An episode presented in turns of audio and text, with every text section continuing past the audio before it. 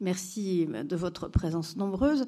Euh, juste, je voudrais évoquer euh, le fait que cette exposition est effectivement euh, la pièce maîtresse d'un dispositif beaucoup plus grand autour du centenaire de la mort de Rodin, qui est identifié par ce petit logo. vous aurez effectivement plein, plein d'actualités que vous pourrez retrouver sur le site dont Elisabeth Grassi a parlé. Euh, voilà une, vue de, ce site spécial centenaire. Et ce qu'on constate, c'est qu'effectivement, il y a toujours, de la part de, publics et d'artistes très très divers, un grand grand intérêt pour Rodin. Euh, le 24 mai sera, euh, sortira au cinéma ce nouveau film de Jacques Doyon, euh, la, monnaie de Paris édite une pièce de 2 euros euh, à l'effigie de Rodin. la Poste édite un timbre euh, pour, cette, pour cette occasion qui sortira, lui, en septembre.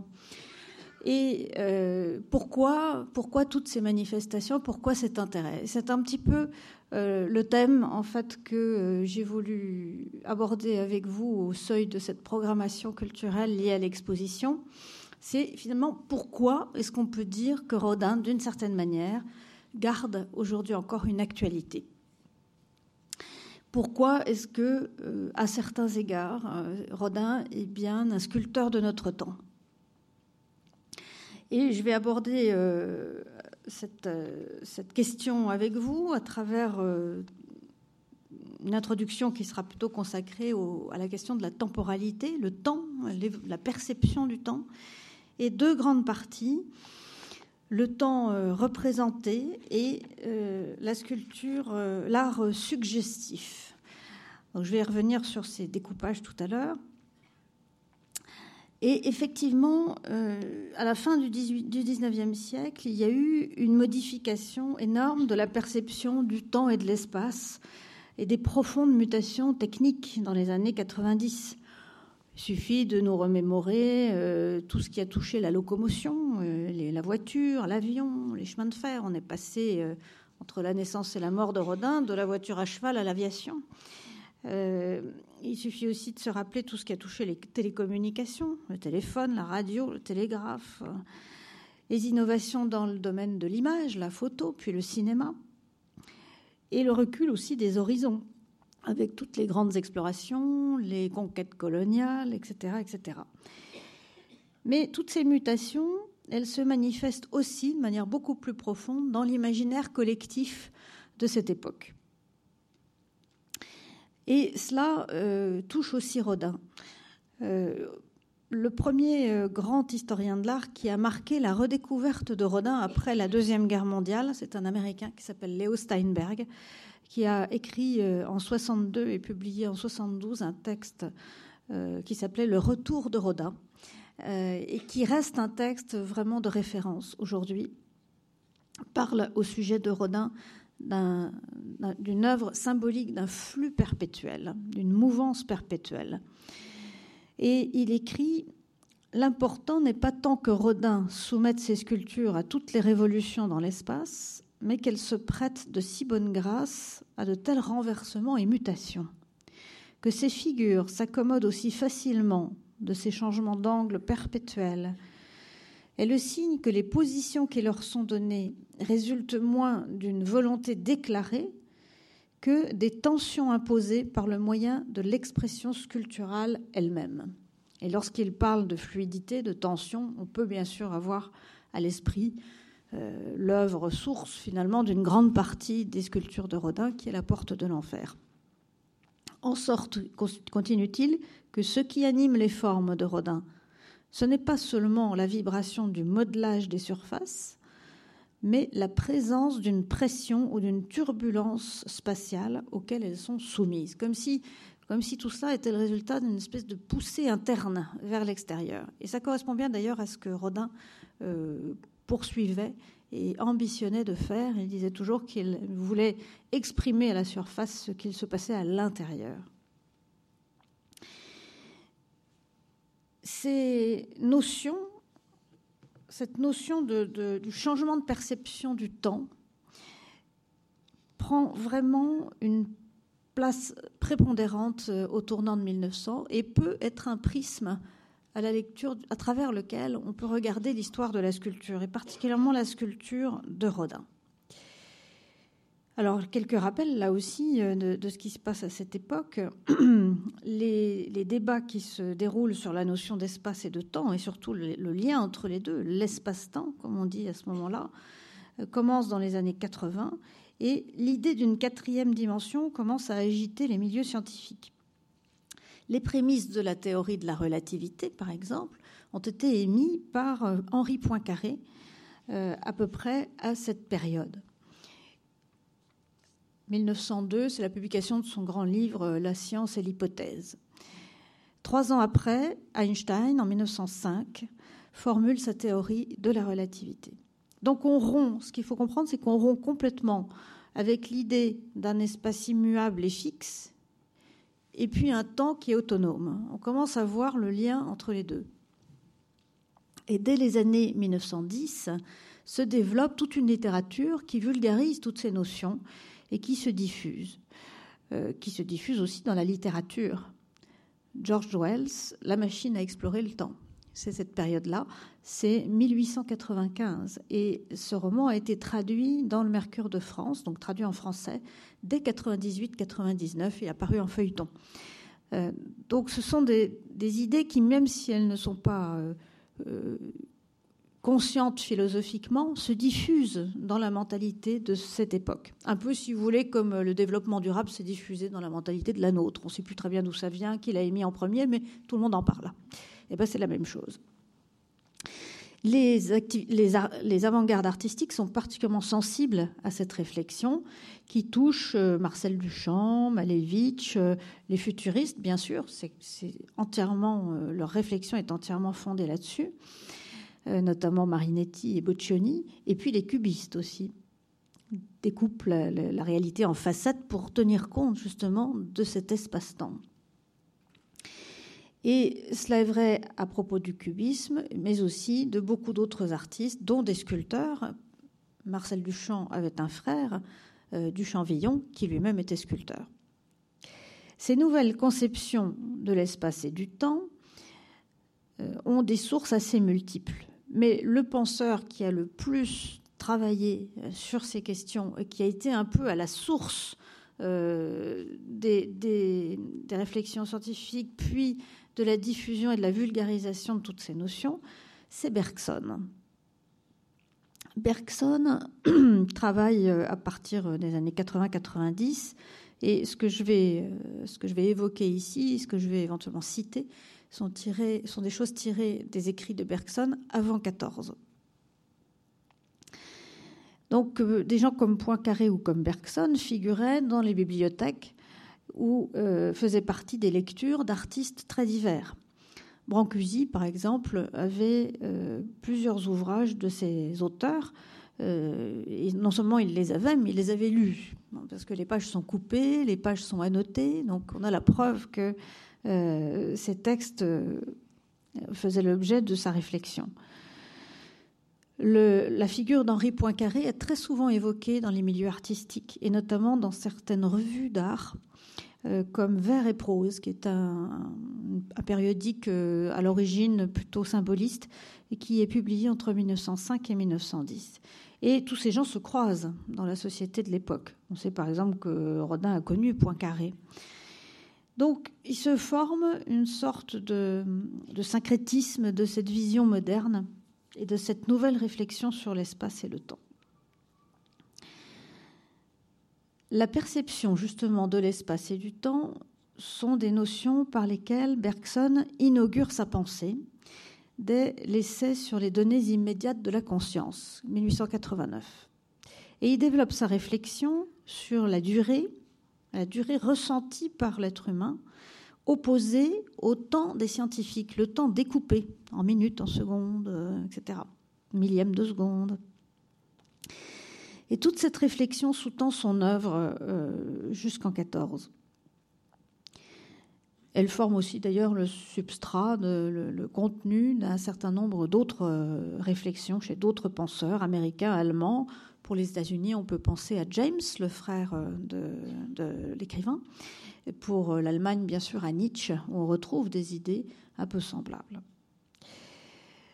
Alors pour Bergson, le temps présent n'est pas distinct du temps passé ou du temps futur. C'est une perception euh, qui à la fois se nourrit du passé et détermine l'avenir, mais les notions de passé, présent, futur ne sont pas étanches entre elles. Et on trouve aussi ce thème chez Rodin, on va le voir, chez, chez Bourdel aussi. Euh, je cite Bourdel parce que c'est quelqu'un qui écrivait beaucoup plus volontiers que Rodin. On a peu de textes de Rodin, mais Bourdel était son principal disciple. Bourdel dit, je cite, Non, notre vie n'avait pas de passé, n'avait pas d'aujourd'hui, n'avait pas de demain dissocié. C'est nous qui brisons, qui la brisons en trois. De chacun de ces jours présents, préparons vite un beau passé nouveau qui nous apportera une plus belle destinée. Les philosophes, donc, refusent le découpage du temps comme de l'espace. Ils refusent de diviser les choses. Et ils rompent entre des séparations anciennes. Alors, je pourrais prendre des exemples chez Nietzsche, mais je vais m'attacher particulièrement à Bergson, qui est évidemment le plus diffusé, le plus lu dans l'Hexagone. Il faut bien avoir en tête que Bergson était devenu une star euh, au tournant de 1900. Il était devenu professeur au Collège de France. Et euh, au début, il avait une toute petite salle. Et puis, il y a eu un tel afflux d'auditeurs qu'il a fallu lui donner des salles de plus en plus grandes. Et puis, une fois qu'on lui a donné la plus grande salle du Collège de France, eh bien, les gens ouvraient les fenêtres et on, écoutait par la rue, tellement il n'y avait pas de place pour euh, cet afflux énorme. Euh, il y, a quelques figures toujours dans une époque qui focalisent comme ça euh, l'intérêt d'une génération. Alors, si Rodin avait tant fasciné les jeunes sculpteurs, c'est qu'il avait parfaitement senti et intégré cette nouvelle appréhension du temps et de l'espace. Et je viens à mes deux grandes parties. Donc, premier grand sujet, premier grand thème, le temps, la manière d'intégrer le temps chez Rodin à la sculpture. Le temps, ça veut dire aussi mouvement, bien sûr.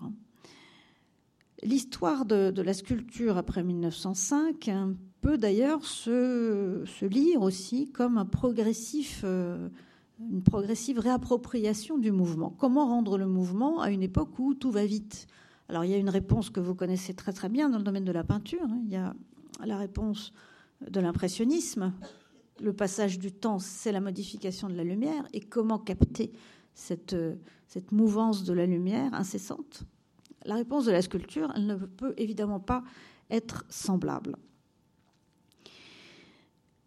Dans la pensée de Bergson, le mouvement et le dynamisme sont des éléments vraiment centraux sur lesquels pardon, repose toute sa conception de la vie et des choses. Il commence son, premier, ce grand livre, donc, dont j'ai parlé tout à l'heure, en revenant sur la seule réalité dont l'individu puisse se saisir du dedans de lui-même. C'est intéressant parce que Rodin il parle toujours de ça, du dedans, exprimé à l'extérieur le dedans en cherchant ce qui est le plus constant, le plus durable en soi-même, et il trouve, c'est un paradoxe, ce qui est le plus durable, c'est la mouvance, c'est le mouvement. Je cite Bergson, il trouve une continuité d'écoulement qui n'est comparable à rien de ce que j'ai vu s'écouler. C'est une succession d'états dont chacun annonce ce qui suit et contient ce qui précède. À vrai dire, ils ne constituent pas des états multiples, sauf lorsque je les, ai déjà dépassés et que je me retourne en arrière pour en observer la trace. Tandis que je les éprouvais, ils étaient si solidement organisés, si profondément animés d'une vie commune, que je n'aurais pu dire où l'un quelconque d'entre eux finit, ou l'autre commence. Alors il, prend cet exemple pour, euh, pour expliquer un peu ce texte qui peut paraître très abstrait. Il prend un exemple. Il dit voilà, ma main passe de A en B. Eh bien, les scientifiques vont vous dire la main a parcouru une infinité de points. Alors, elle est passée euh, sur le point X, puis sur le point Y, puis sur le point, etc. Mais quand moi je bouge la main, je ne pense pas à tout ça. C'est pas du tout ce que je perçois. Ce que je perçois, c'est bien quelque chose de continu. Et la perception que j'en ai n'a rien à voir avec le découpage que les scientifiques en font. Donc comment rendre compte de cela dans, dans une pensée, dans, dans, les idées, éventuellement dans les formes? Parce que les artistes ne sont pas des scientifiques, les auteurs, les penseurs ne sont pas des scientifiques. Donc si l'essence de la vie est mouvance, celui qui voudrait saisir cette mouvance, la matérialiser, la représenter, eh bien Bergson lui indique un peu la voie. Il, dit il ne faut tenir compte que du mouvement lui-même, de l'acte de tension ou d'extension, enfin de la mobilité pure. Je pense que vous voyez assez bien avec les images qui sont à l'écran le rapport qu'on peut faire, l'acte de tension ou d'extension que peut donner, qui peut donner l'impression du mouvement, qui peut euh, essayer de représenter cette tension interne de l'être humain dans le mouvement qu'il exécute. Vous avez à gauche euh, l'enfant prodigue de Rodin, euh, l'exemplaire qui est présenté dans l'exposition, qui vient du Victorian and Albert Museum de Londres. Au milieu, une, petite figure d'un artiste allemand important qui est Wilhelm Lehmbruck. Et à droite une œuvre euh, beaucoup plus éloignée dans le temps, qui date des années 50. Il s'agit de La ville détruite de Zadkine. Euh, c'est une demi-statue. la statue entière a été réalisée pour euh, la ville de Rotterdam, qui avait été rasée pendant la Seconde Guerre mondiale. Et donc, c'était une représentation de, à la fois de cette destruction et puis de la, de la tragédie humaine que ça a été. Donc, quand, quand euh, Bergson affirme qu'il faut simplement essayer de saisir l'acte de tension, on voit bien que dans ces sculptures, c'est exactement ce que les artistes essaient de faire.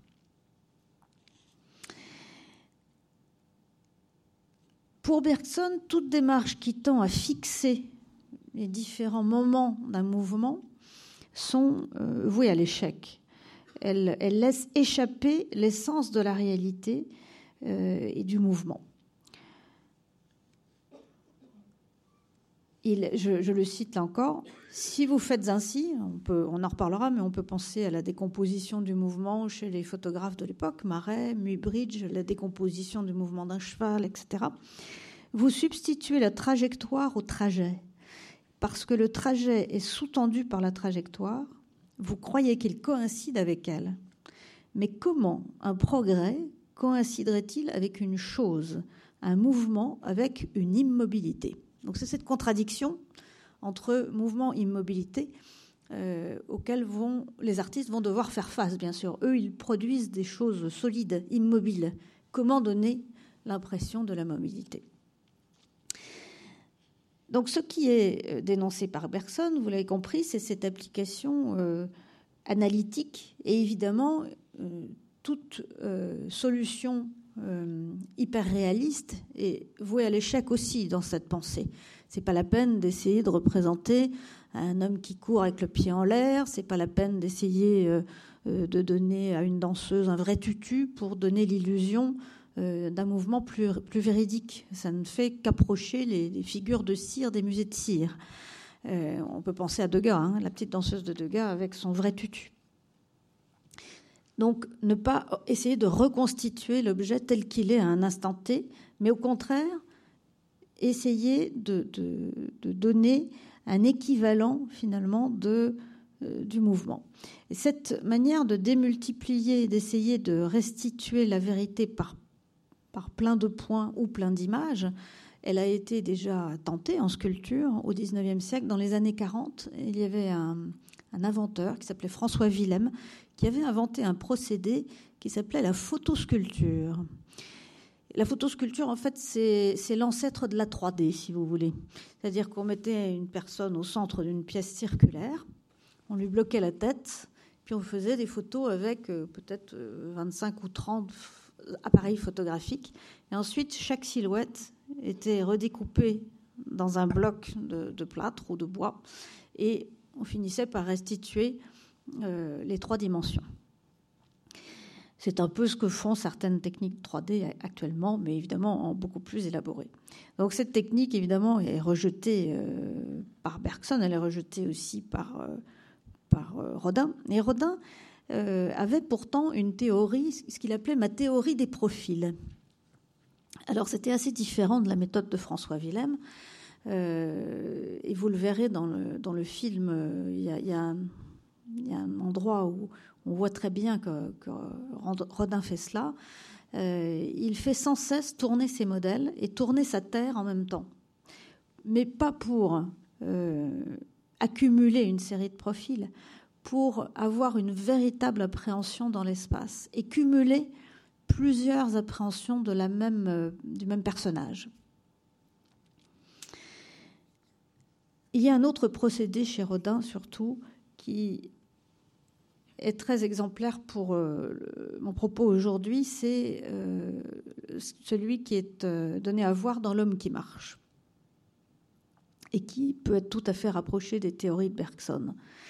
Dans les entretiens entre Rodin et l'auteur Paul Gzell, qui a recueilli un certain nombre de témoignages et qui a publié un livre qui s'appelle L'art en 1911, euh, la manière de traduire le mouvement est abordée à plusieurs reprises et Gzell développe cette idée que le mouvement est la transition d'une attitude à une autre, euh, pardon, c'est Rodin plutôt qui dit ça, le mouvement est la transition d'une attitude à une autre à propos de son homme qui marche.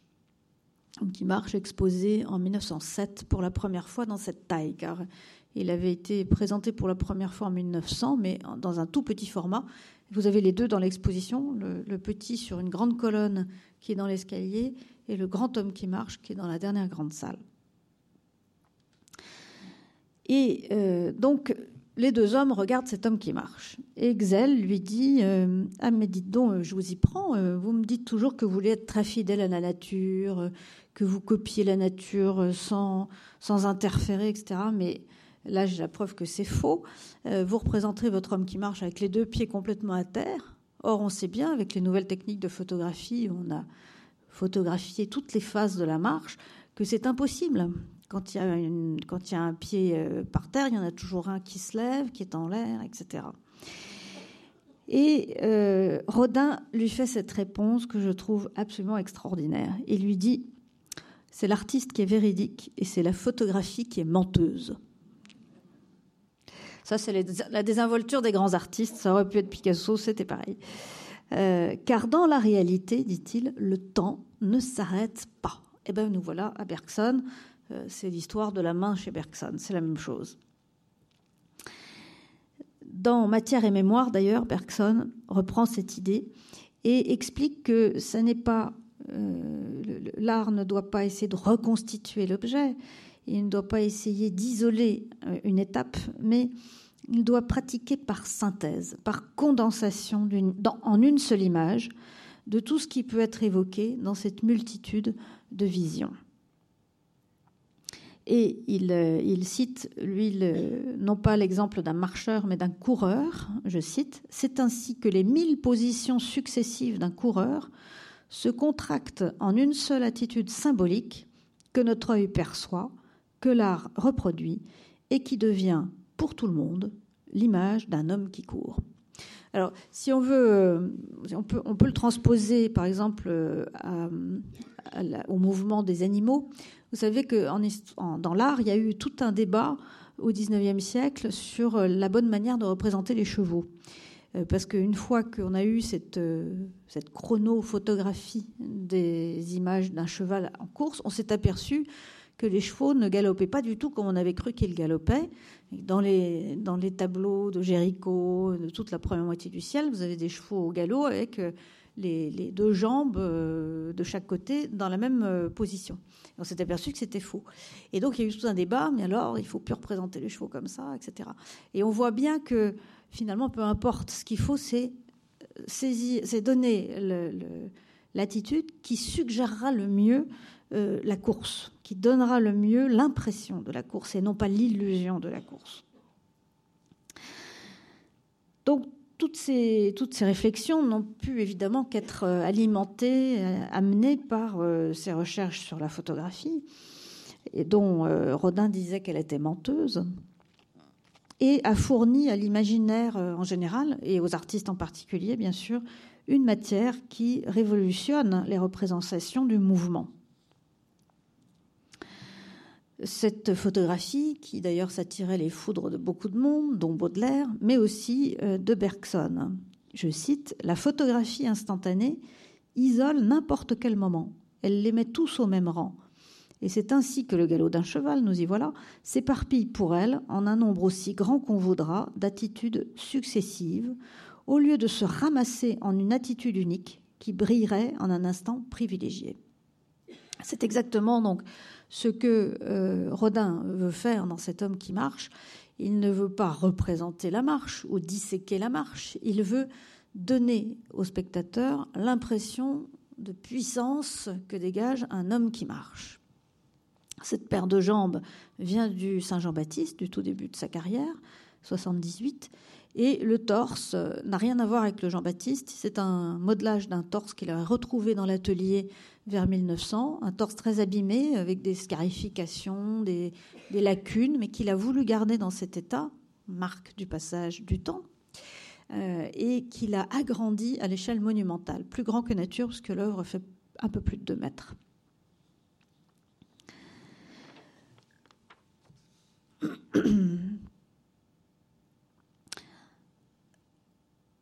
Alors, voilà un petit peu ce qu'on peut dire sur cette, idée du, rapprochement entre la marche, l'homme qui marche et les théories de Bergson sur le mouvement. Euh, dans l'exposition, nous avons mis en regard avec cet homme qui marche celui de Giacometti. Giacometti est quelqu'un qui, révérait énormément Rodin. Euh, il y a cette phrase que je crois nous avons mis en citation dans la salle. Euh, Giacometti avait répondu à Picasso qui disait que bon, c'était bien joli tout ça, mais Rodin les sculptures de Rodin, c'était quand même euh, un petit peu bavard, ça racontait trop de choses. Et Giacometti a écrit en 52 euh, Je souhaite à Picasso d'avoir toujours autant à dire que Rodin et de le dire aussi bien. Alors, malheureusement, Bergson n'a pas écrit sur la sculpture parce que l'art qu'il a privilégié, qui était pour lui le plus proche de ce qu'il pouvait expliquer de ses théories, c'était la musique. La musique est considérée comme euh, la plus révélatrice de l'expérience intérieure de la durée par, euh, l'homme, parce qu'elle engendre, engendre chez l'écoutant, par la succession de ses formes, une succession d'états de conscience, des équivalents sonores, euh, et tout art véritable tend vers un équivalent. Donc, la sculpture, la peinture ne peuvent être que des équivalents de ce que nous ressentons, comme euh, les théories scientifiques ne sont que des analyses. Mais au moins, l'art est plus du côté de la restitution du ressenti que, les sciences. Pour Bergson, ça c'est très clair. Alors, nous avons parlé du, temps, du découpage, de la manière de rendre le mouvement. Je voudrais euh, en venir à ma deuxième partie. que j'intitulerai l'art suggestif. J'ai déjà prononcé ce mot-là deux, trois fois.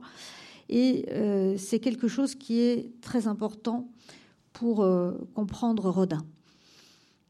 Ceux qui ont déjà vu l'exposition ont sans doute noté que la première partie s'appelait Rodin expressionniste. Rodin, c'est quelqu'un qui dit sans arrêt Je veux exprimer, exprimer euh, l'intérieur de l'homme, exprimer la passion, exprimer des réflexions sur la destinée humaine, etc. Et euh, ces formes, évidemment, pour être expressives, ce ne sont pas n'importe lesquelles. Ce qu'ont bien compris les critiques de son temps. Et euh, je vous ai fait un petit florilège de quelques critiques euh, qui ont publié des textes en 1900, au moment de son exposition personnelle qu'il a installée dans ce pavillon dit de l'Alma, tout simplement parce qu'il a construit un pavillon le long de l'avenue de l'Alma. Octave Mirbeau, d'abord, qui a été un de ses grands, grands défenseurs. À propos des bourgeois de Calais, que vous avez à l'écran, vous avez à l'écran la première esquisse et euh, le monument définitif. À propos des bourgeois de Calais, Octave Mirbeau écrit Il n'y a que des formes expressives et belles, si expressives qu'elles deviennent véritablement des états d'âme. Les bourgeois partent, et le drame vous secoue de la nuque au talon. Et c'était bien l'idée de Rodin, effectivement, puisqu'il voulait il aurait voulu, dans le monument définitif qui est à Calais, que en fait, les bourgeois soient directement installés sur le sol. Pourquoi? Pour que, disait-il, le spectateur se sente euh, partie prenante du drame qui est en train de se jouer, comme dans les mises au tombeau dans les églises. Vous savez, ces grandes mises au tombeau de la Renaissance, où les personnages sont grandeur nature et sont rassemblés autour du tombeau dans lequel on dépose le Christ. Donc c'est ça, c'est un art qui arrive à s'emparer du spectateur, en fait, du visiteur, et qui arrive à lui faire éprouver quelque chose. à la même date, Stuart Merrill écrit euh, que ces statues valent souvent moins parce qu'elles expriment d'un homme se mouvant dans le cercle de ses propres pensées que parce qu'elles suggèrent de l'humanité traînant après elle le poids de son instinct. Donc il y a ce couple expression-suggestion qui se met en place. Si l'artiste exprime, c'est bien parce qu'il veut suggérer au spectateur quelque chose. Et le grand critique symboliste André Fontenas, euh, qui écrit à la même date un, article qui s'appelle La vie selon Rodin, il, euh, donc, Fontenas écrit Un tableau est fait, une statue est complète. Lorsque le peintre ou le sculpteur, ayant observé et maîtrisé les motifs de son émotion, en sait figurer l'apparence sur la toile ou dans l'argile avec une suffisante énergie pour que cette émotion se communique entière ou partielle dans l'esprit des spectateurs. C'est bien ça, exprimer pour suggérer, c'est-à-dire communiquer quelque chose au spectateur. Donc on n'est pas du tout dans un art euh, de type classique, euh, de type euh, formel. On est dans un art, au contraire, qui, cherche à dire quelque chose. Les historiens de l'art allemand, dès la période de Rodin, ne s'y sont pas trompés. Et je prendrai un exemple parce que je vois que l'heure tourne rapidement, comme toujours. Euh, c'est là que la durée de Bergson euh, est bien effective. Hein. c'est que ça ne correspond pas à ce qu'on voit sur le cadran de la montre. Euh, je prendrai un exemple qui est celui de Karl Einstein. Pas Albert, mais Karl. Karl est un historien de l'art, un critique et historien de l'art très très important du tournant de 1900 qui a été capital pour la compréhension du cubisme et de l'art primitif africain. Et Einstein lui, euh, comprend bien cette logique, mais la critique. La sculpture dut, dit-il, au moins pour conserver l'art émotionnel du créateur et le communiquer au spectateur, recourir à des moyens entièrement impressionnistes et picturaux. Lui, trouve la, sculpture de Rodin impressionniste. Euh, la charge émotionnelle abolissait la tridimensionnalité. L'écriture personnelle l'emportait, L'arrangement consistait à avoir un créateur au sommet de son affectivité et en face un spectateur au comble de l'émotion. Quand il dit qu'on euh, perd la tridimensionnalité et qu'on tend vers le relief, donc vers la peinture, évidemment, on pense à la porte de l'enfer, qui est un gigantesque haut relief. Bien sûr, il y a de la tridimensionnalité dedans, mais il n'en reste pas moins que euh, c'est un, un, gigantesque plan animé, en fait. Donc ce, texte est tiré du livre de référence de Karl Einstein euh, sur euh, l'art africain qui s'appelle La sculpture nègre et qui été publié en 1915 mais qui était commencé avant la guerre. Donc pour lui, l'art de Rodin est une sorte de conducteur d'émotions psychologiques. Et le spectateur en fait finalement partie, il est intégré, il est happé par cette émotion psychologique. Euh, c'est un art qui suggère non seulement une émotion, mais euh, finalement aussi qui détermine un parcours physique. Parce qu'une sculpture, je vais y venir, ça n'est pas la même chose qu'une peinture. Si nous tentons d'imaginer le sculpteur idéal selon Bergson, on a déjà vu un petit, petit aperçu tout à l'heure, il s'agirait donc d'un artiste qui parviendrait à faire toucher du doigt ou à faire comprendre à l'œil du spectateur une perception de l'œuvre comme écoulement continu de forme et qui donnerait au spectateur le moyen de, soulever le voile finalement sur cette mobilité euh, qui est l'essence de la vie. Et cela par la suggestion. Et Bergson dit on ne lui aura rien montré, on l'aura simplement placé, le spectateur, dans l'attitude qu'il doit prendre pour faire l'effort voulu et arriver lui-même à l'intuition. Et mettre le spectateur dans une attitude particulière pour lui faire éprouver quelque chose, s'il y a bien un art qui sait faire ça, c'est la sculpture. Parce que la sculpture, comme je, l'évoquais à peine à l'instant, ça n'est pas un tableau, ça n'est pas une surface que l'on voit en un seul coup d'œil. C'est une réalité dont il faut faire le tour. Et pour la découvrir, eh bien, il faut du temps. C'est cette relation à l'espace et au temps euh, que explicitait Bergson et dont je parlais au tout début.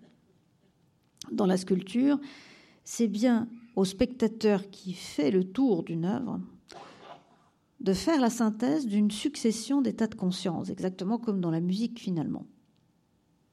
Les différentes vues que vous avez quand vous faites le tour d'une œuvre ne sont pas juxtaposées devant vous, elles sont dans votre conscience. Et c'est vous qui faites le lien entre euh, la vue de face, la vue, la vue de trois quarts, la vue de profil, etc. etc. Donc euh, les, différentes vues ne sont pas juxtaposées comme dans le cas d'une multiplicité photographique ou d'une surface peinte, mais échelonnées dans le temps, et les formes proposées par le sculpteur n'entraînent pas une perception unique, elles entraînent, une multitude de formes au gré de la déambulation, et donc plusieurs synthèses possibles. La synthèse que vous, monsieur, vous aurez ne sera pas la synthèse que madame en pull rouge là-bas aura, parce que vous avez une perception différente, un imaginaire différent, un arrière-plan différent. Et donc, c'est une sorte de dispositif qui peut engendrer des expériences euh, esthétiques différentes chez les visiteurs, chez les spectateurs. Par la succession qu'il laisse dans la mémoire, ces volumes amènent l'observateur à réactiver les états qu'il a vus avant, qui viennent s'écouler dans sa conscience.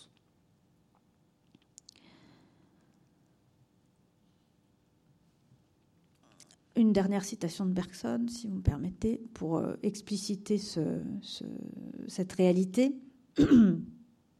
Et donc, dans l'esprit de Bergson, cette expérience euh, de l'œuvre d'art doit permettre à l'homme euh, d'atteindre ce processus, ce processus vital lui-même, d'atteindre à l'essence de la vie je cite, L'artiste vise à nous introduire dans cette émotion si riche, si personnelle, si nouvelle, et à nous faire éprouver ce qu'il ne saurait nous faire comprendre, nous faire éprouver ce qu'il ne saurait nous faire comprendre. Euh, je fais une petite parenthèse, euh, en tant qu'une parenthèse de commissaire général de l'exposition. Je déteste les expositions où on oblige les gens à lire. Je préfère les expositions où on essaie de faire en sorte qu'ils puissent voir. Donc c'est la raison pour laquelle il y a peu de textes. Euh, par exemple, je, hais les expositions où on commence par un immense mur de textes. Donc euh, c'est pour ça qu'il n'y en a pas beaucoup dans l'exposition. Et c'est pour ça que nous avons essayé de faire des séquences, des ensembles d'œuvres qui, je l'espère, parlent par elles-mêmes. Euh, on voit par exemple une figure qui se, métamorphose, qui est découpée, qui a retourné la tête en bas. Et pour essayer de faire suivre le, processus créatif de Rodin par la simple vision. Donc faire euh, éprouver les choses qu'on ne peut pas faire comprendre. Il fixera donc parmi les manifestations extérieures de son sentiment celles que notre corps imitera machinalement, imitera euh, psychologiquement, hein, quoique légèrement en les apercevant, de manière à nous replacer tout d'un coup dans l'indéfinissable état psychologique qui les provoqua. Et euh, si euh, j'ai tenu à ce que dans l'exposition, il y ait justement une partie qui montre comment les sculpteurs qui sont venus après Rodin euh, se sont nourris de Rodin, c'est aussi parce que, euh, d'abord, ces notions de mouvement, de mouvance, d'essayer de donner, de restituer la vie. On dit que Geoffroy a dit que Rodin avait rendu la vie à la sculpture. Qu'est-ce qu'il voulait dire? Ne voulait pas dire que la sculpture était morte, mais il voulait dire que euh, ce que Rodin lui-même disait, Rodin disait je voudrais que ma sculpture vive de la vie même. Ça ne voulait pas dire qu'il avait envie que tout d'un coup euh, les, figures humaines se mettent à respirer. Ça voulait dire donner, suggérer au spectateur l'illusion de ce que lui ressentait comme la vie et comme l'esthétique euh, qui était la sienne. Et si il y a cette salle dans la dernière partie de l'exposition consacrée à la sculpture après 45, c'est que justement, juste avant la Seconde Guerre mondiale et surtout juste après, c'est un moment où les artistes renouent avec cette conception si Giacometti et Richier, euh, qui sont un petit peu aux, avant-gardes et les déclencheurs de toute cette mouvance expressive qui se poursuit après eux jusqu'à aujourd'hui, jusqu'à, jusqu'au nouveau fauve allemand avec Baslitz, de Kooning euh, aux États-Unis pour, pour l'abstraction euh, lyrique, c'est justement parce que, eh bien, au moment où Giacometti revient à la figuration, après toute sa période surréaliste, c'est bien parce que il souhaite changer de mode d'expression qu'il souhaite renouer avec cette expression de l'intérieur de l'homme. C'est très clair dans, son art à lui, et, ça se poursuit ensuite, mais je vais y revenir très brièvement ensuite. Alors, parmi les artistes, euh, il y a par exemple cette juxtaposition dont, je suis particulièrement fière parce que je ne l'ai jamais vue. Je ne suis pas si vieille que ça, mais enfin, j'ai quand même des cheveux blancs. Et on n'a jamais montré ces deux œuvres ensemble. Euh, le sommeil de Rodin, à votre gauche, le sommeil de Brancusi, à votre droite. Donc Brancusi, le grand inventeur de cette sculpture extrêmement formelle, parfaite, presque géométrique par moment, eh bien, a commencé par faire ça. Il a commencé par faire du Rodin. Et ensuite, il a eu cette phrase célèbre Il ne pousse rien à l'ombre des grands arbres. Sous-entendu, si je veux faire pousser quelque chose, je ferais bien d'aller voir ailleurs. Mais euh, il y a cette. Euh, il y a cette, euh, cette expérimentation de l'esthétique rodinienne au départ de son œuvre. Et cette manière de suggérer, plus on va vers la fin de l'œuvre de Rodin, plus on voit euh, il la pratique par la fragmentation des, figures. Vous voyez ici euh, euh, deux œuvres qui sont maintenant au Victorian and Albert Museum, qui était une de ses grandes fiertés en 1914. Il a exposé une quinzaine d'œuvres au Victorian and Albert Museum de Londres. Puis là-dessus, la guerre a éclaté et il, était terrorisé par la guerre. Donner ses œuvres au Victoria et Albert. Et euh, pour lui, ces, deux œuvres étaient euh, peut-être un aboutissement. Évidemment, elles ont beaucoup choqué. Pourquoi? Parce qu'elles étaient fragmentaires. Il en manque des morceaux, si on veut bien voir. Il n'y a pas de bras, il y a un genou coupé sur celle de droite.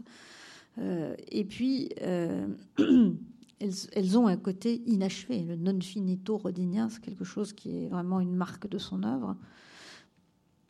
Et euh, il avait déjà proposé de donner euh, la méditation, la figure de droite, euh, plusieurs fois. Elle avait été refusée parce que c'était trop choquant pour, la mentalité de l'époque. Et effectivement, rien pour lui, faire une sculpture fragmentaire, ça n'est pas faire une sculpture incomplète. C'est une sculpture parfaitement achevée dans son esprit, mais qui justement permet au spectateur d'imaginer, permet de suggérer des choses au spectateur.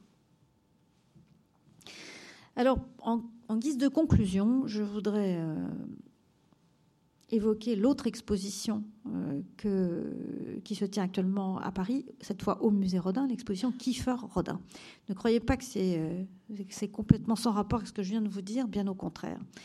C'est finalement une, réponse un peu conclusive de en quoi Rodin est-il un artiste qui a encore des choses à nous dire aujourd'hui? Cette exposition, elle a été euh, à l'origine une proposition euh, que j'ai faite à Kiefer de travailler sur euh, un, livre de Rodin pour l'illustrer. Et puis finalement, ça a pris de telles proportions dans son travail, il a, créé tellement de nouvelles œuvres liées à sa confrontation à Rodin que nous l'avons transformé le projet en exposition. Et euh, je ne savais pas trop ce que ça allait donner au départ, parce que quand on donne une carte blanche à un artiste, surtout un artiste de la trempe de Kiefer, on ne sait jamais trop où on va. Et il faut surtout le laisser faire, sinon ça se passe très mal. Donc euh, là, laisser faire, et je m'en réjouis, parce que ce que je pourrais dire euh, au terme de cette expérience, c'est que Kiefer nous donne une nouvelle manière de regarder Rodin et de lui redonner finalement toute sa contemporanéité. Et si on tente euh, maintenant de faire, euh, de, comprendre la manière dont ces deux artistes s'emboîtent en fait ou se répondent, eh bien, euh, je vous propose d'en chercher la clé à partir de Kiefer pour nous retourner sur l'art de Rodin.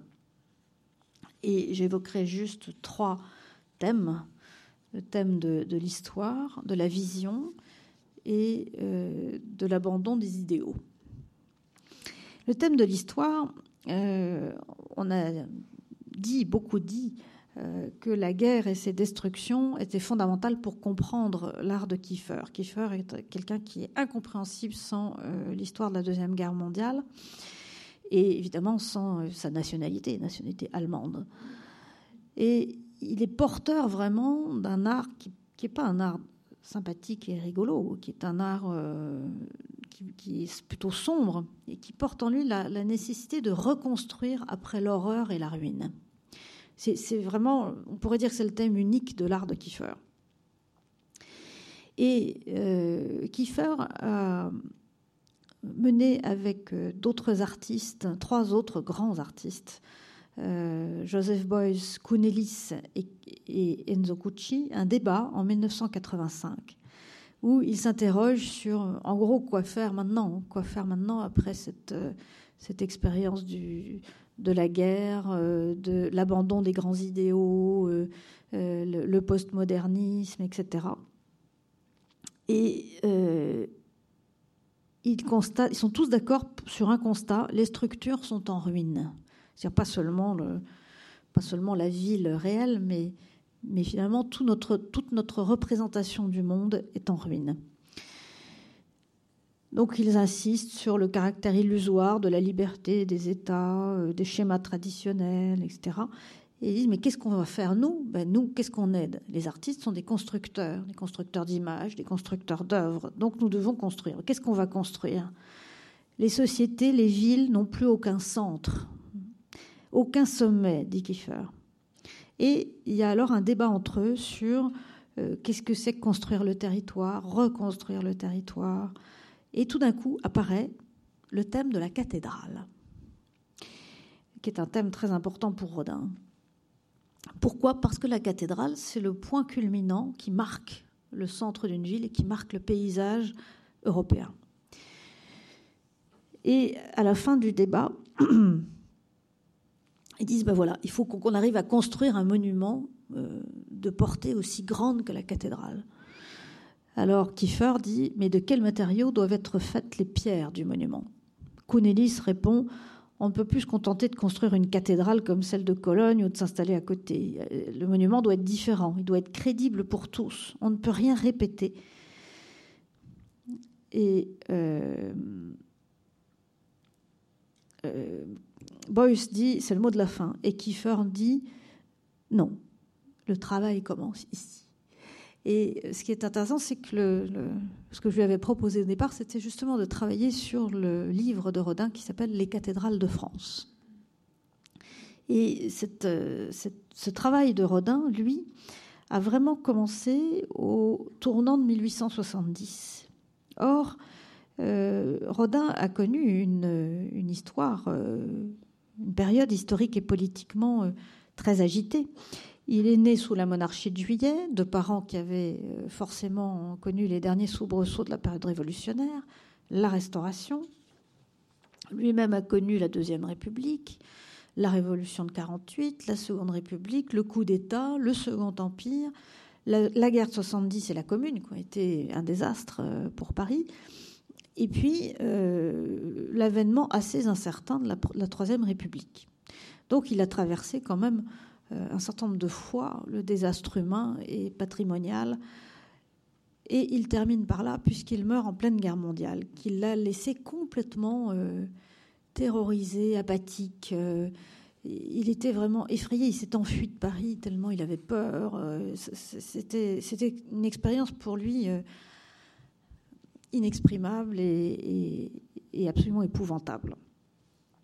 Or, la grande œuvre de sa vie, c'est la porte de l'enfer que nous avons vu tout à l'heure, eh bien, euh, on lui en a passé commande en 1880 pour un bâtiment qui devait être un musée d'art décoratif et qui devait être construit à l'emplacement actuel du musée d'Orsay. Pourquoi Parce que c'était les ruines de la Cour des comptes. Donc construire sur les ruines, vous voyez, on commence à y venir.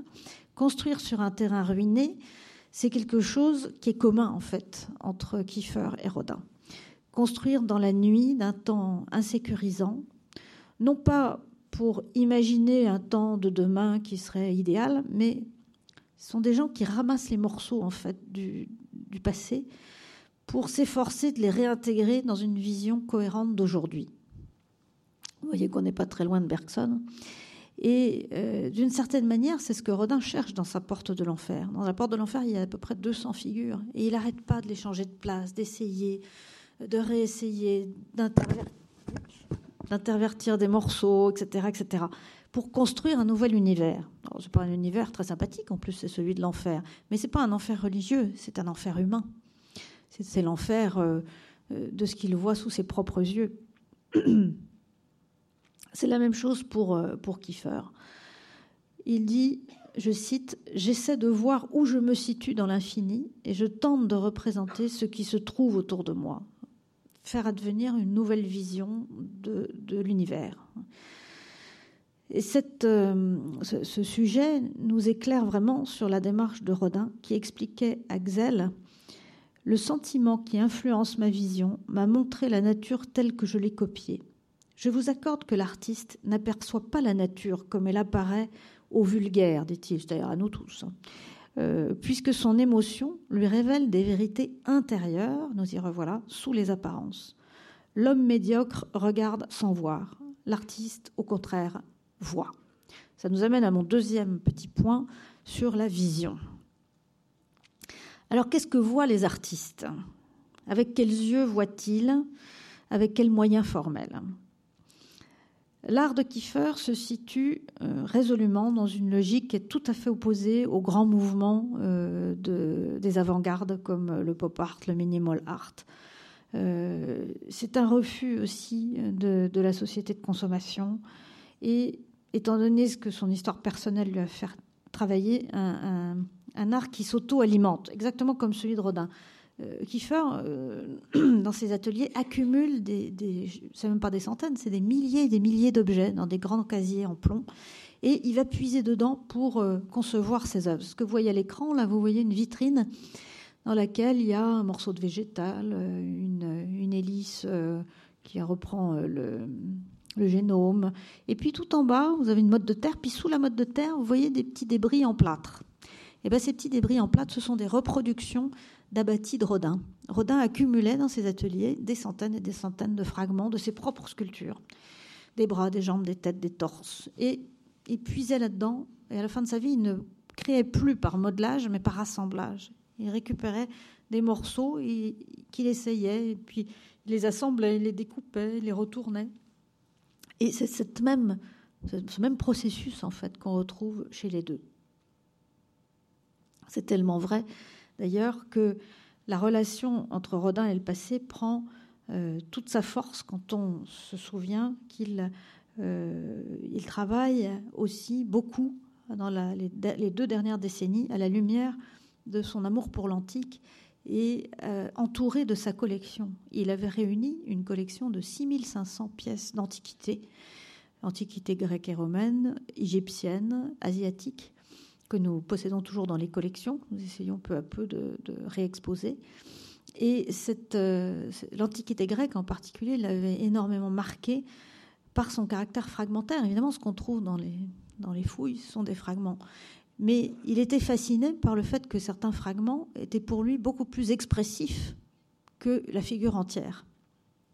Et on ne peut pas comprendre la sculpture fragmentaire de Rodin euh, notamment l'homme qui marche que, vous voyez de nouveau ici, sans avoir cet arrière-plan en tête. Et s'il a fait son homme qui marche sans bras et sans tête, on le lui en faisait le reproche de temps en temps. On lui disait Mais votre homme qui marche, il n'a pas de tête, il n'a pas de bras. Et il répondait Oui, mais on ne marche pas avec la tête. Euh, donc ce qui m'intéresse, c'est de montrer l'énergie de la marche. Donc, euh, Euh, chez les deux artistes, euh, il y a cette idée qu'on ne peut pas faire table rase du passé, qu'on doit l'inclure dans notre reconstruction du monde d'aujourd'hui. Euh, je cite Kiefer, on pensa en 1945 que l'on allait tout reprendre au début. On parle aujourd'hui encore d'un point zéro, mais ça ne peut pas exister, c'est une absurdité. Et euh, c'est la même chose évidemment chez Rodin. Et là, je prendrai un texte récent, mais qui, m'a beaucoup euh, bouleversé parce que c'est un texte qui a été écrit sur Rodin, mais juste après les attentats de novembre 2015. Ça nous a beaucoup concerné parce que le premier jour de la réouverture du musée au public après quatre ans de travaux, c'était le 13 novembre. Donc vous, comprendrez que nous avons été un peu marqués par cette actualité. Et euh, un journaliste qui s'appelle euh, M. Bietri-Rivière a écrit euh, un texte qui montre très bien, je trouve, comment Rodin a, mis au point une esthétique qui, tente de retisser l'étoffe de l'histoire. Donc il faut avoir présent que Rodin ramasse tous ces fragments antiques je cite, à la fois éparpillé et classé avec la méthode folle de tous les bouchers du monde, pied d'un côté, main de l'autre, ailleurs tête, puis torse. L'indifférence de leurs origines gréco-romaines, égyptiennes ou médiévales choque. Voici un pur charnier de marbre. Ce sont des représentations de corps identiques aux nôtres. Ce sont aussi les restes de nos dieux, les vestiges de notre passé commun, de notre culture occidentale tout a volé en éclats. Qu'importe. Rodin les a ramassés, les a chéris et réutilisés dans un immense effort de recomposition, de réinvention respectueuse. Ici, un homme refaçonne l'homme, avec ce qu'il a de grand, bien sûr, mais aussi avec ses manques, ses impuretés, ses misères, ses blessures. Et on voit bien comment euh, un tel intérêt, euh, ces, positions-là, quant à l'histoire, quant euh, à, la vision intégrant les fragments du passé, eh bien, se situent dans une époque qui est la nôtre, qui est celle d'un certain nombre d'abandons, d'idéaux abandonnés, les grandes idéologies qui se sont écroulées. On, lit ça tout le temps dans la presse l'idéologie du capitalisme, l'idéologie du communisme, euh, toute cette, euh, cette période qu'on dit postmoderne, j'aime pas beaucoup le mot, mais enfin, j'en ai pas trouvé d'autres, euh, postérieure effectivement à toutes ces, toutes ces croyances en un progrès linéaire qui nous mènerait vers les lendemains qui chantent, eh bien, ces utopies, elles ont été réduites en cendres. Si bien que revient souvent chez Kiefer ce rappel justement qu'il n'y a pas pour lui d'évolution linéaire de l'histoire, du moins de progrès linéaire. Je cite Contrairement aux sciences, qui intègrent les, produits, les progrès obtenus sur lesquels elles s'appuient pour poursuivre leur développement, l'art ne progresse pas. Ça ne veut pas dire qu'il n'a pas de rôle. Hein. Le traumatisme a presque tout emporté pour ces artistes et le renoncement aux idéologies a refait émerger un terme assez difficile à utiliser qui est assez tabou euh, pour nous Français, qui est la foi. C'est pas la foi religieuse, bien sûr, mais la foi en quelque chose. Donc c'est pas parce qu'il n'y a plus de progrès linéaire qu'il n'y a pas de foi, c'est-à-dire qu'il n'y a pas d'espoir de construire quelque chose. Et si on regarde du côté de Rodin, eh de la Commune de 71 à la Première Guerre mondiale, ces années qui ont été décisives pour Rodin, le contexte culturel de la fin du XIXe siècle a été marqué lui aussi par un pessimisme et une crise très forte, non seulement sur le plan économique, notamment agricole et industriel, mais aussi idéologique. Car après l'avènement de la Troisième République, il y a eu l'éclosion du positivisme. Tout allait se résoudre par, par le rationalisme. Et le rationalisme allait apporter le bonheur au peuple. Euh, et il y a eu aussi une, sorte d'abandon en une certaine euh, spiritualité et en revanche la croissance d'ésotérisme, de nouvelles utopies, des mouvements symbolistes. Les mouvements artistiques novateurs des années 1880-1890, néo-impressionnisme et symbolisme, n'étaient pas du tout concernés par la vie contemporaine et n'essayaient pas de trouver euh, des, une forme moderne. Il se contentait de, de, trouver une expression d'une certaine désillusion finalement. L'impressionnisme est d'une certaine manière une déconstruction et non pas une reconstruction. Et c'est aussi à ce moment-là que s'est développée en France la vogue d'un philosophe très pessimiste qui est Schopenhauer, qui été traduit en français à partir de 1877, donc l'année euh, de l'avènement de Rodin sur la, vie publique sur la scène publique française. La réception des idées de Bergson, en revanche, euh, a commencé dans les années 90, celle de Nietzsche aussi, et a fourni justement à toute une génération qui, vivait cette désillusion euh, de nouveaux modèles d'interprétation du monde que permettent euh, leurs idées, leurs, notions. leurs travaux remettent au centre des préoccupations les grandes questions de la destinée humaine, mais également pour Bergson, Zimmel, James, Nietzsche, euh, une posture qui substitue à des modèles fondés sur la permanence, la stabilité, une vision de l'univers comme essentiellement mouvant, imprévisible, provisoire.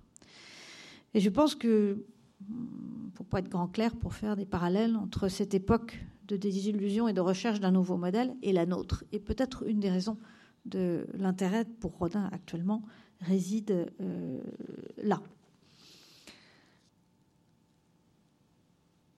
Ce qui avait frappé un certain nombre de contemporains chez Rodin, c'était sa capacité à inventer de nouvelles formes stylistiques qui soient en consonance avec euh, les idées de leur temps, avec leur, euh, période contemporaine, avec période qu'ils appelaient eux moderne, et qui est effectivement le départ de ce que nous appelons encore la modernité. Ces formes essentiellement mouvantes et provisoires, expérimentales, euh, elles sont présentes chez Kiefer, elles sont présentes aussi chez Rodin, euh, et notamment dans une œuvre que, si vous allez voir l'exposition, vous verrez pour la première fois, car elle n'a jamais été montrée au public, soit du vivant de Rodin, soit après, qui s'appelle Absolution. C'est une œuvre très étrange qui est le fruit d'un assemblage qui avait été démonté, euh, on ne sait pas très bien quand, et que grâce à des photos anciennes et à quatre mois de patient travail des restaurateurs, nous avons pu remonté et restauré. Euh, un montage entre trois éléments, un torse masculin assis, qui est un torse euh, d'une ancienne version du Golin, une tête qui n'a absolument rien à voir, qui vient de la martyre, c'est une figure allongée au sol, euh, qui est collée, mais sans vraiment collée, sans solution de continuité. Il y a, on voit, le trou entre les deux, si vous voulez. Et puis cette tête embrasse délicatement une espèce de fantôme qui monte vers elle, euh, qui est en fait une figure, euh, là aussi créée antérieurement par Rodin, qui s'appelle la Terre, qui est à l'origine une figure complètement horizontale. Vous avez aussi un exemplaire en bronze dans l'exposition. Donc un homme qui s'arrache à la glèbe comme ça. Et euh, ça devient un peu une, allégorie de l'humanité qui reçoit l'absolution, finalement. Alors, quelle absolution? Je ne sais pas. Euh, ça n'est pas euh, certainement pas une compréhension euh, religieuse au stricto sensu, certainement spirituelle en revanche, comme si elle, devait, elle avait beaucoup à se faire pardonner, puisqu'elle n'aurait peut-être pas démenti Kiefer. Et ces formes fluctuantes que nous avons vues au début dans La Porte de l'Enfer chez Rodin, elles, sont mouvantes comme finalement euh, les idéaux du temps et ce que vivaient les, personnes, cette génération contemporaine de 1900 était euh, mouvante aussi. Cette notion de la vie et de l'art comme un continuum euh, infini est aussi complètement présente dans l'art de Kiefer. Et la notion de flux est peut-être celle qui définit le mieux la, convergence de ces deux artistes. Rodin, lui, euh, je vous l'ai dit plusieurs fois, prend, coupe, assemble, retourne, multiplie. Euh, il adorait les cathédrales et quand on lui reprochait euh, le caractère inachevé de ses œuvres, il disait d'une réplique extraordinaire Et les cathédrales, est-ce qu'elles sont finies? Je vous remercie.